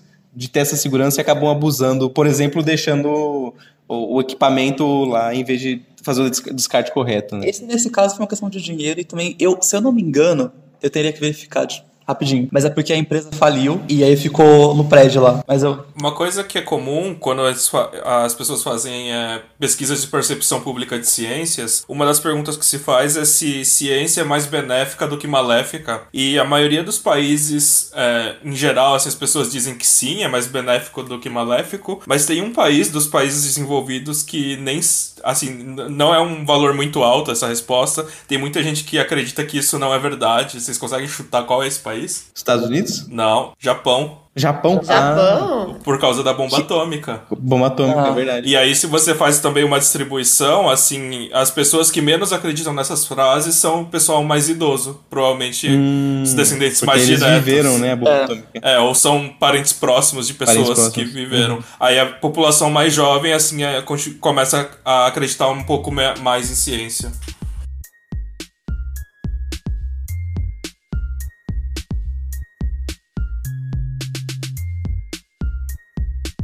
Ah, é, eu acho que essa questão da gente ficar seguro é uma coisa que, pelo menos assim, no ambiente hospitalar, trabalhando com radioterapia, é uma coisa que a gente frisa muito.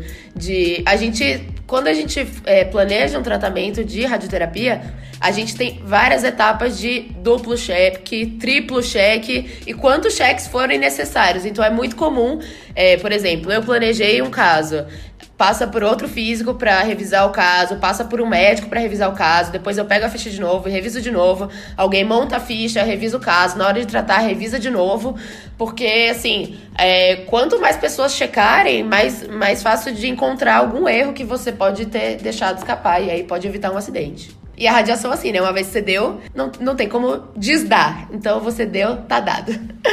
Isso vale pra várias coisas na vida, inclusive. Ó, perigoso. então, é bom, então é bom sempre ter um duplo cheque. Isso, exato. Entropia! Uma vez que deu, tá dado.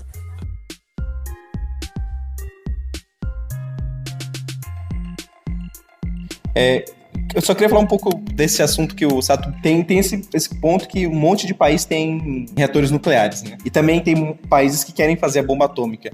Então surgiu uma- um problema internacional que é como monitorar a atividade nuclear dos países. E aí algumas pessoas querem usar o neutrino para fazer isso. É, mais especificamente, na verdade, antineutrinos do elétron, né? Porque os reatores, quando os, os átomos decaem, se fissionam e etc., eles liberam antineutrinos do elétron. Ah, isso é por causa do Césio, porque o Césio decai em beta menos libera antineutrino. É, Eu acho, que, eu acho que tem tudo. Pelo que eu me lembro do espectro, tem urânio também tem libera antineutrino. Porque eu lembro que o pessoal que faz experimentos de neutrino de, de, de reator, eles têm que saber o, o espectro certinho do urânio, do plutônio. Então tem, eu acho que todos eles devem ter algum tipo de decaimento beta. Assim. E, e o que- então, enfim, o, o combustível radioativo do, do, do reator emite antineutrinos. E os antineutrinos atravessam qualquer coisa. Então, você, um reator na Rússia, por exemplo, o neutrino dele vai chegar nos Estados Unidos porque nada vai barrar ele. A princípio, você pode usar o neutrino para detectar, monitorar esse, esse reator. O que, na verdade, é difícil porque o neutrino não interage com nada, né? Várias maneiras para detectar esse neutrino, né? Você pode usar Cherenkov, né? Então, por exemplo, tem vários experimentos de, de neutrinos que usam Cherenkov, que é, por exemplo, o Kamiokande, que tem um tanque gigante de água, né? Bom, o que que é Cherenkov, né? Vamos... Que inclusive no seriado eles falam, eles falam que Falam, o, é. o cara fala assim, ah, é, tá, o céu tá brilhante, aí o cara, ah, isso aí é, é radiação Cherenkov, Cherenkov, não sei o Tá que. errado!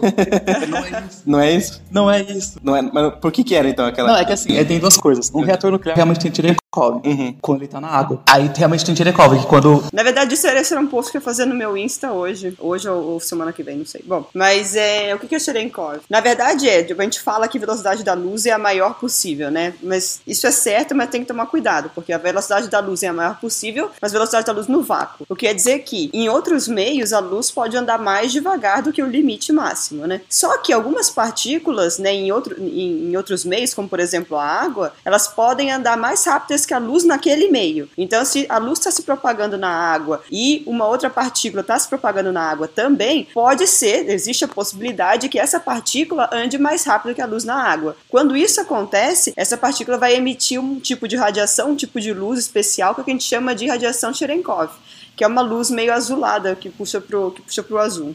É porque o neutrino vai bater na, na, na água, por exemplo, vai emitir um elétron, o elétron vai andar mais rápido que a luz na água, porque ele vai estar bastante energético, e aí ele vai emitir a luz e aí você detecta essa luz. E, e por que que não é a Cherenkov lá? Bom, no reator nuclear, você lembra que eu falei que tem quando tá- tem a fissão, você libera vários você libera vários núcleos, e eles estão muito energéticos. E eles também na água, em alguns casos, eles estão mais rápido que a velocidade da luz na água. E libera Cherenkov. Quando o reator tá funcionando, tem água. Naquele caso, que ele falou, ah, tem Cherenkov lá, ele tava achando que, as- que ela tava funcionando ainda, a usina. Por isso Ah, ele tava sim, brilhando. Que tava com água. é. Ele achou que tava vazando água, na verdade. Aí ele falou assim: ah, Cherenkov, porque tá vazando água, mas não tinha mais água, porque explodiu. Aquilo lá, eu acho que é ionização do ar, que é tipo, quando. Quando a gente falou do de Goiânia, que quando, uma das coisas que surpreendeu as pessoas é que o Césio ele tava brilhando. Mas não porque o Césio brilha, é que ele tava ionizando o ar em volta deles. E é a mesma coisa acontecia lá, ele tava ionizando o ar em volta, e por isso tava aquele brilho azul. E o que que é ionizar? Ionizar, que eu acho que isso é você arrancar um elétron. E aí quando ele volta pro átomo, aí ele emite a luz, né? É, no caso, quando você tem um rearranjo lá de elétrons no átomo, vai ter, ter emissão de luz. E esse... Ah, você quer falar mais um pouquinho do métodos de detecção, Mônica? Queremos Você ia falar? Não, não, porque eu acho que. Não, acho que não É, precisa. porque eu- seria é outra- detecção de neutrinos. O Watchmen, ele seria. Como é que seria isso? Ele seria Cherenkov ou não? O, o, é, o, o WAT do Watchman é de Water, o CH do Watchman é de Cherenkov, e aí o MAN é de Monitor for Antineutrinos. Aí o Watchman é o anacrônimo dele. Provavelmente eles inventaram o nome primeiro, depois o, o que significava, né? Não, então tá. Então não preciso ir. Então não preciso ir mais fundo em termos de detecção de neutrinos. Mas é uma pergunta que fica assim: se, se esse Watchman for aprovado e começar a vigiar o- os, os reatores, who is gonna watch the Watchman? Tem um problema do Watchman que ele tem que ser colocado bem próximo da- das usinas, né? Porque apesar do neutrino viajar grandes distâncias, vai cair com um quadrado da distância, né? Porque ele tá emitindo para todos os lados, né? Então o Watchman, ele tá sendo planejado para ser para funcionar a no máximo 10 quilômetros do da usina ou do reator. É, Então, senão você teria que fazer um detector muito, muito maior, né? é, eles querem fazer alguma coisa meio pequena, né? Um tanque de água dopado com acho que gadolínio, não sei, alguma coisa assim. Os lugares estratégicos que eles queriam colocar, eu acho que era na Turquia, na Coreia do Sul. E talvez pequeno o suficiente para você conseguir transportar, né? Esse Paranauê vai ser móvel, é isso? Talvez, Eu não talvez. Sei, porque quan- quantas toneladas de água vai ser isso aqui? É, porque no caso do caminhão kanji que vocês falaram, ele tem várias, várias então. toneladas, né? É, não, é, é, não, o Caminhocante é impossível mesmo. Não tem como ser transportado. não, ele tem quanto? várias, várias mega toneladas. não, eu acho que, acho que ele não chega a mega tonelada. Não, chega. É 50 Não quilotonelada, não é? Eu acho que é 50 quilotonelada. 50 quilotoneladas, é. Mesmo assim, é, então, várias centenas de toneladas. Centenas de milhares de toneladas.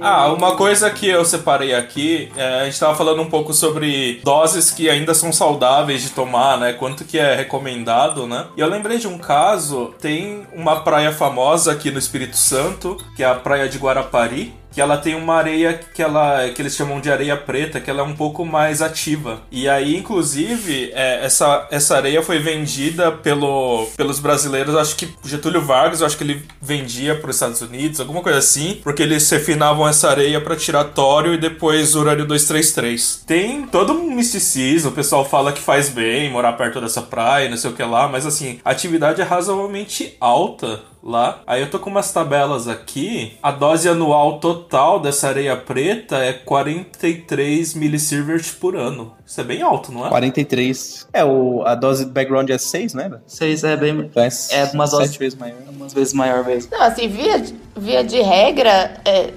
você, acho que a gente tem que limitar a nossa exposição à radiação o tanto que for. Quer dizer que a gente não pode se expor à radiação? Não. É, mas assim, o, o máximo que a gente puder evitar, por exemplo, não existe um número assim, ah, eu posso fazer tantos raios-x por ano, eu posso fazer tantas tomografias por ano. Não existe esse número. O que a gente fala é de um conceito que a gente chama de ALARA, que é as low as reasonable. Então, assim, enquanto for justificado, você pode fazer. Mas assim, via de regra, sempre limitar o tanto de radiação que você tá absorvendo. Então, sempre ficar o mais distante possível de qualquer fonte de radiação. Aqui eu ia falar que tem um fato importante que os efeitos que você vai ver nesse caso dessa areia são efeitos que são mais que a gente chama de estocásticos, que a radiação a gente tem dois tipos de efeitos. Um efeito que é tecidual, que é o que a gente viu bastante lá em, no, na série, porque são efeitos que são, a partir de uma certa dose, eles sempre acontecem. Então, é quanto maior a dose, mais grave. Tem outros efeitos que são estocásticos, que são mais probabilísticos, que foi o que a Carol falou de tumor, de quando ah, tem uma mutação, ela proba- ser probabilístico. Aí, no caso, quando a dose é muito baixa, o efeito que vai ter é só estocástico. Que também é porque também a gente tem um. A gente tem que diminuir a exposição à radiação ao máximo possível. Porque mesmo não tendo efeito lá tecidual, você, sua pele caindo, pode ter o risco de tumor, porque mesmo se a dose for baixíssima, ainda tem uma probabilidade de acontecer. É, exatamente. Aí, para níveis maiores de radiação, que a gente chama de efeitos determinísticos. Então, a partir daquele nível de radiação, com certeza, tal e tal e tal efeito vai acontecer. É, e esses são, é assim, uma coisa muito importante é que quando esses efeitos acontecem, mesmo os mais fracos, já mostra que tem uma coisa de errado. Que esses efeitos, no caso, já são muito. É uma dose muito mais alta do que você da- deveria estar exposto. Fora o caso de que você está sendo exposto por causa de um exame. E ainda assim, É, o, o nível de radiação que vo- você recebe durante um exame é muito, muito, muito menor do que tanto de radiação que você precisa para provocar um efeito de- determinístico. Então, assim, para você ter realmente assim um efeito determinístico, você tem que é, vivenciar algum tipo de, de acidente. acho que o limiar que, eles, que você sempre coloca, se eu não me engano, são um ou dois grays. É, pra começar Não é os aquele primeiros filme, efeitos. É. Pra começar os primeiros Não é efeitos. E no caso, quando você faz o exame usando raio-x, por exemplo, você está na ordem de milligray. Então é mil vezes menor. Dá pra tirar uns mil rachis. Então. É, é o menos que você conseguir. Não É mesmo? o menos que você conseguir. A ideia de que ainda tem um efeito estocástico. Ah. Esse efeito, embora ele não. Ele pode acontecer se você não tem o mínimo de dose possível, ele pode acontecer. Mas a probabilidade de acontecer aumenta com a dose. É, mas qualquer exposição aumenta a probabilidade. Então, Até a radiação de fundo. Tem pessoas que, assim, que por acaso nunca fez um exame de raio-x na vida, mas pode ter, porque a radiação de fundo ainda existe. A chance de você ter é muito pequena, mas. ou seja, não tem porquê ninguém ficar visitando Chernobyl. não tem porquê. Pra quê? Tem sim, não tirar precisa. fotos. Colocar no Instagram. Já vai com dosímetro no bolso, né? Mas vocês estão vocês estão falando desse negócio de visitar Chernobyl. Tem uma coisa que tá acontecendo hoje em dia ainda que é muito pior. Não sei se vocês já ouviram falar. Tá acontecendo na Tailândia isso. Associado a, a fake news e curas mirabolantes da física. Né? Coaches que quânticos. um... Oi? E coaches quânticos. É, exato, é coisa desse tipo. Porque, e mostra o perigo de você deixar ciência que não é verdade, pseudociência ser validada, né? Parece que teve um cara na Tailândia, ele resolveu a ve- vender cartões que ele dizia ser radioativo. E esses cartões, a princípio, o, o argumento deles é que fazia bem pra saúde, pra, pra tudo, basicamente. Cartões milagrosos, né? Então o pessoal começou a colocar esses cartões dentro de água pra falar que pra água não ter mais mi- micro-organismos, vá na carteira, porque se você tá com o cartão na carteira, você tá livre de doença, essas coisas. Então, o pessoal fica com o cartão é, é o dia inteiro, né? Por si só, isso já seria ruim, porque você tá enganando as pessoas, às vezes a pessoa desiste de um tratamento. O problema é que alguém teve a ideia, será que é radioativo mesmo? E foram checar, o cartão é radioativo. É bem pouco a dose, mas se é uma dose que você toma, você deixa na carteira o dia inteiro, você tá tomando radioatividade o dia inteiro, durante um ano inteiro, sabe? Ah, mas não precisa ir muito longe. Você entra nessas lojas, lojas de coisa esotérica, o que tem de gente vendendo apatita, zircão, esses minérios que tem baixas quantidades de elementos radioativos, tem aqui no Brasil também. Ah, mas uma curiosidade, isso me lembrou muito uma a época em que a radiação as pessoas não sabiam que, era, que ela tinha efeitos muito ruins. Então teve um boom de tudo que era radioativo. Então tinha água com rádio, porque falava que fazia bem você tomar água com rádio. É, quando você ia comprar um sapato, as pessoas faziam uma radiografia do seu pé para ver se o sapato encaixou bem. Nossa. Radiografias. É, maquiagem com rádio, você usar creme para passar na dor nas costas que tem rádio. Foi uma coisa que Não, acho que tem, um, tem a história do... Do ponteiro de relógio. Isso, essa aí, isso que eu ia falar.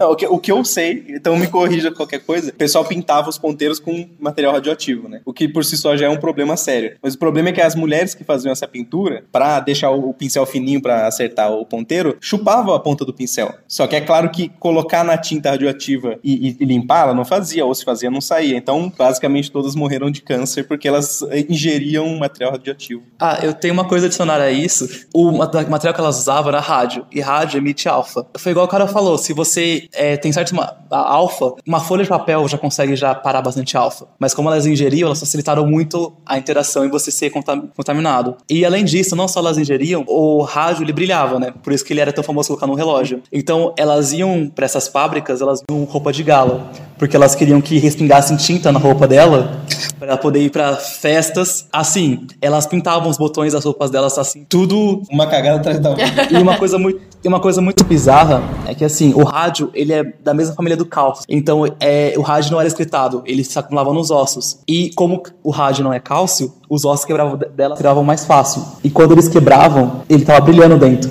Nossa, do tanto de nossa. É, era muito bizarro isso. É, ignorância, né, assim, sobre, sobre os efeitos da radiação. Mas, assim, em contrapartida também tem muito uso bom da radiação, né? Por exemplo, em, você tem radiação industrial de alimentos para aumentar a vida útil dos alimentos, então é uma prática comum você irradiar alguns alimentos para comercializar. Muito bom, porque você usa, um exemplo, o leite. Você irradia o leite, o leite não fica radioativo, mas você consegue aumentar muito mais a taxa de validade dele e você não usa nenhum tipo de produto químico. Você consegue fazer o mesmo também uma, é, agrotóxico, sem ser agrotóxico, você irradiar o campo. É, le- lembrando também que a, a- a lâmpada que você acende, a- o 3G, o 4G, a, antena de rádio, de TV, tudo isso é radiação também, né? É radiação eletromagnética que não é ionizante, mas é radiação. Então, é- ela é segura em muitos, em, em- em vários aspectos. Tem, tem até o, esse que o pessoal fala que o 5G, não sei o que lá, não, é, é, é luz, né, que tá sendo emitido. É, e, Tem luzes que são ruins, mas o 5G por não. exemplo, se, se vocês têm aquelas lamparinas antigas a gás, se você pegar a camisinha dessa lamparina, tem, tem traços de elementos radioativos lá. Dá pra você medir isso. E na verdade tem até mais do que areia de Guarapari. É, Se o Geiger do Laboratório de Física Médica não tá errado, tem mais. a gente mede, é.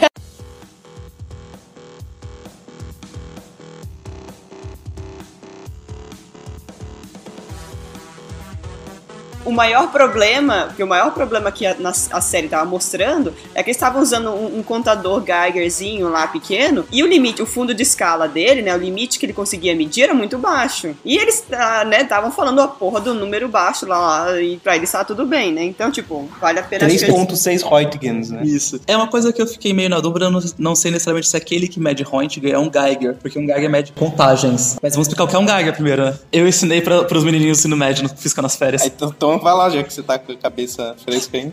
Bom, o Geiger é o detector mais simples de radiação. O que acontece quando tem uma radiação ionizante é que ela ioniza, então vai liberar um elétron. No Geiger acontece? É uma. Ele tem uma. Um objeto que tem gás dentro, é quando passa uma radiação ionizante, vai eventualmente ionizar o ar que tá lá dentro e emitir um elétron. Você coloca uma diferença de potencial dentro desse Geiger para você contar esses elétrons. Automaticamente você tem vários elétrons, está contando uma corrente. Então você converte essa contagem, esses pulsos que você conta, esse pulso de elétron em decaimento radioativo. É, então o Geiger é um contador, ele conta eventos. Então ele detectou uma partícula, ele dá uma, uma, uma contagem. O Geiger ele não serve para você identificar que tipo de energia, que tipo de partícula que está incidindo. Ele simplesmente detecta que tem um nível de radiação ali, mas ele não consegue dar para você é, a energia, ele não consegue dar para você uma dose, ele não consegue dar uma grandeza associada. Ele só consegue dizer tem radiação aqui. É, ele basicamente vai falar assim, tá falando que teve um decaimento, dois decaimentos, mil, dez mil, cinquenta mil. E no caso, eu acho que o que eles usaram lá naquela na série não era um Geiger, porque eles falaram em Roentgen. Em Roentgen, como a Carol acabou de falar, Geiger não mede, não mede. Deve ser um dosímetro quase, talvez, esse Não, uma câmara de ionização. Como é que funciona uma câmara de ionização? É, é o, o princípio de você ionizar o ar e aí você coletar essas cargas e aí transformar isso numa leitura que você entenda, seja ela de exposição, seja ela de dose. É, só- Qual que, aí é- você- qual que é a diferença do Geiger, então? o Geiger ele conta eventos. A câmara de ionização Uhum. você transforma, é como se você transformasse essa medida para um valor que você consegue associar uma grandeza, uma grandeza de... Ah, ok. No caso, ele integra. É uma integração. né? Isso, exatamente. Ele tá somando tudo no Tá final. somando tudo que tá acontecendo lá. Que aí o Roentgen, a unidade no sistema internacional é coulomb por quilograma. Exato. E dose é a unidade mais joule por quilograma. Então já a dose está associada mais à energia, enquanto o Roentgen está associando a, a carga. Aí no caso aquele 3,6 é porque você tem um limite. De, primeiro que é meio confuso você pensar que você tá numa usina nuclear Só tem um, um, tipo, um aparelho que e você, vai- não, e você não tem. Foi difícil, muito difícil achar um dosímetro que eles usaram que fosse um, limite de escala maior. Porque. É, pra galera ter é uma até ideia. Não, a comparação que eu ia fazer pra galera ter uma ideia era tipo de alguém que tá querendo fazer a medição, por exemplo, de um campo de futebol e aparecer lá com uma régua, né? Tipo, É, um quase negócio- isso. É um negócio inútil, né?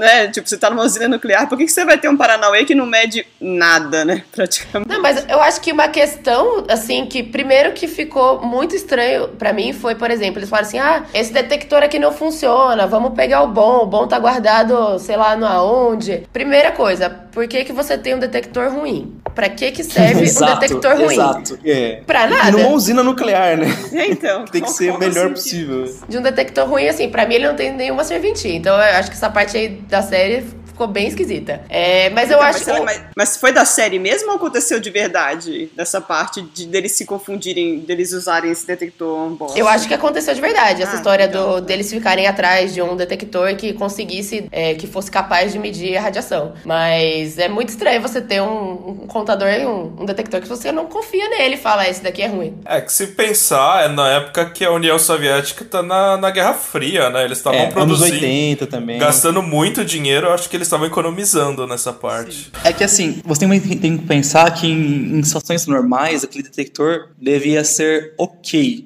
É que, realmente, quando, quando aconteceu o acidente, ele simplesmente não funcionou, não era útil. Mas em tempos normais, ele não devia estar no fundo, de, não devia estar no máximo dele. É. Ah, mas acho que assim, chegou no máximo, tira todo mundo, né? É, é que na verdade. Tá Não, mas mundo. o que pode acontecer também é, às vezes, quando você tem o Geiger que ele não tem um, um range muito grande, quando ele atinge o fundo de escala, ele se danifica o detector. Então ele fica sempre zerado. Então você acha que não tem radiação, mas é porque ele atingiu o fu- o fundo de escala, você danificou o detector e ele tá medindo zero. Mostraram em um dos episódios que eles estão dentro da usina e aí eles estão com umas lanternas e elas começaram a parar de funcionar. Eu queria saber o que, que tava acontecendo ali. Tem um equipamento eletrônico e você tendo várias ionizações dele. Que é a ideia de que não tá, era tanta ionização acontecendo lá que não, o equipamento eletrônico não tinha como funcionar. É como se tivesse tudo em curto-circuito mesmo. É quase como Um isso. monte de corrente de todo lugar. Quase como isso. É, só uma curiosidade, o 3.6 Point é aproximadamente 31 miligray. São 31 raio-x, é isso? Não mais que isso, né? 310, não é? Não é ponto 1?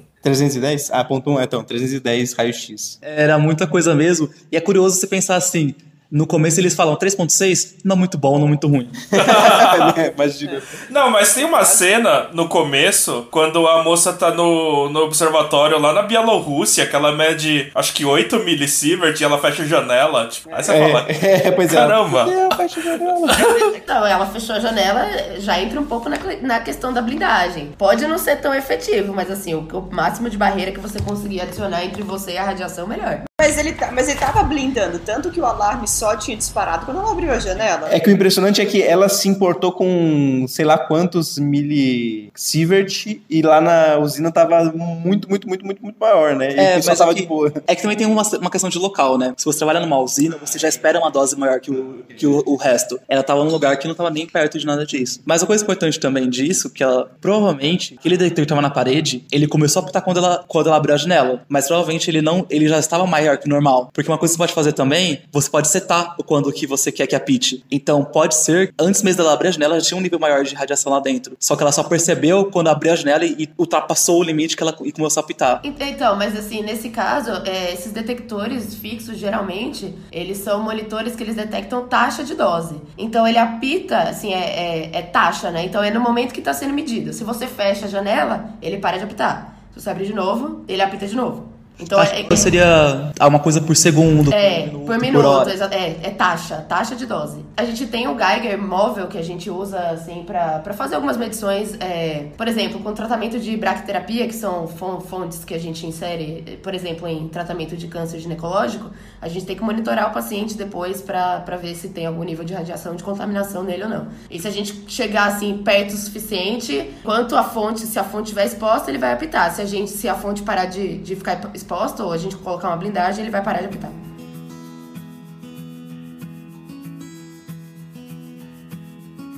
É uma coisa legal dessa cena, ela viu que tava muito maior de radiação, ela passou um algodão lá na janela e colocou em outro detector. Aquele detector lá, ela não falou, mas eu acho que deve ser um cintilador. Que a diferença entre um cintilador e um Geiger é que o cintilador você tem um espectro, contagens por, ener é, contagens por energia. E cada material radioativo, ele tem uma energia específica que ele emite. Então, na hora que ela viu o gráficozinho lá, provavelmente ela olhou assim, hum, essas energias específicas é iodo. É que na série parece muito mágico, né? Que ela colocou lá, colocou no, na maquininha, saiu um papelzinho, é iodo. Mas na realidade você olha aquele gráfico, você associa vários picos, aí você fala, ah, é mais provável que seja esse material. É, legal, porque eu acho que cada material tem um espectro de emissão característico. É como se fosse a impressão digital daquele elemento. Então, pelo espectro característico, você consegue identificar qual elemento que é. Que é o mesmo processo que a gente explicou em algum episódio passado sobre como a gente sabe quais elementos são compostos numa estrela, por exemplo. É bem a mesma coisa. A única diferença é que nesse caso essa energia está saindo do núcleo, e não da, da eletrosfera. Ah, Mas é bem a mesma coisa mesmo. Uma coisa curiosa que ela já foi muito legal na série que ela já associ- associou iodo. Ela já sabia que iodo era muito característico de usina. Então ela já foi pensando assim que usinas tem perto. E já foi avaliando o risco também de acordo com a distância da usina. Ela falou: Chernobyl está a 400 quilômetros. Fudeu. É, era a segunda, não era Era a mais. segunda. Porque ela já pensou assim, ok, o nível de radiação um pouco mais alto não pode não necessariamente é uma coisa ruim, se a usina aqui do lado. Agora, se ela tá a 400 km e você já sente uma coisa a mais, é o, você já tem uma noção de como estava complicado já. Mas ela fez uma coisa errada, né? Porque ela foi na direção da. É, do outro lado. ela é curiosa, né? Ela é cientista. Cientista, é verdade. cientista curioso. Ela queria salvar tudo, ela queria resolver o problema. Não, porque ela ligou pra galera, né? Antes dela ir pra lá, ela ficou sabendo que estavam jogando a areia e o bóron dentro da usina. E ela só foi quando ela viu que tinha o risco de explodir o negócio de água, né? Mas até então, acho que ela, ela até ficou já quietinha no canto dela. E é legal que, imediatamente, de novo o negócio do iodo. Ela, ela e o cara que tava com ela já, pegaram, já pegaram e falaram: pega o iodo, vamos comer Vamos o iodo. Vamos comer esse iodo. Esse iodo. Lembra que uma vez dado, não se dá, né? Uma vez dado, tá dado. Se deu, tá Tá dado. Já Se era. deu, tá dado. Uma, uma coisa que eu queria perguntar, que eu também tô curioso, antes de, da gente terminar aqui, que já ficou bem longa a conversa, por, por que que quando você toma radiação, muita radiação, principalmente gama, você fica forte, verde, Eu quero fontes dessa informação. Mutações. é, é Hulk número um. Eu quero exemplo. artigo. O incrível Hulk. A HQ da Marvel não é referência. Ah, acho que é. Tá, foi publicado aí na revista brasileira de física médica, isso aí? Aliás, o Quarteto Fantástico também ganha os poderes com raios cósmicos, né? Então, radiação aí, ó. E originalmente a areia que pica o Peter Parker É também é radioativa. radioativa. Eles têm acesso a uma radiação, uma radiação diferente da nossa. Que dá superpoderes ao invés de matar a galera de. É que a in- a interação biológica é diferente. Olha, se você viajar muito, você pode pensar que o Hulk é só uma mutação. É. Caraca, mutação benéfica pra caralho, né? Tipo, do nada. Hulk, o, mais, o que faz ele ser mais improvável é que essa mutação devia ser que os filhos dele deveriam ter. Ah, sim. Porque se é uma mutação genética assim, realmente seu filho vai ter uma coisa a mais, não você. É, o seu você vai alterar uma célula, não vai funcionar nada. Mas seu filho talvez tenha uma coisa diferente. Então talvez o filho do, o filho do, do Bruce Banner seria Hulk. Mas o mais provável é que ele nem chegasse a nascer, né? É, ou. de acordo com o HQ lá, ele recebeu uma, uma dosezinha altinha, né? É, é, com certeza. É um acelerador, não é? Eu não lembro. É um acelerador que ele entra? Ah, acho que é, eu não lembro. Ah, de- depende da versão, depende do Se for acelerador, não é gama, hein? Se for o quê? Ah, eu, eu não sei, eu não sei dizer o que, que é. Eu não, não li a revista pra saber. É que uma curiosidade disso também é que radiação gama normalmente a gente associa coisas que vieram do núcleo. Então, medicamento radioativo é gama. Mas, por exemplo, quando a Carol falou quando ela trata câncer, ela usa raio-x. Mesmo sendo raio-x de alta energia, ainda é raio-x.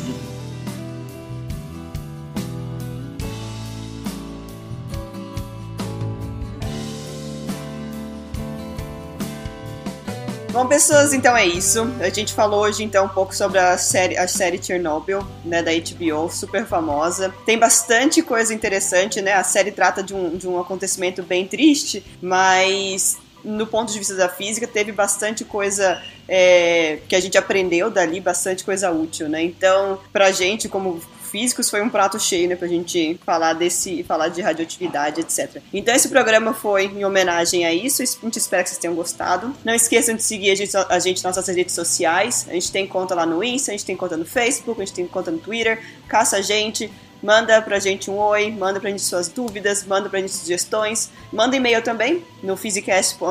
É ponto ou é. Acho que. Né, no e-mail? Ih, acho que é ponto, hein?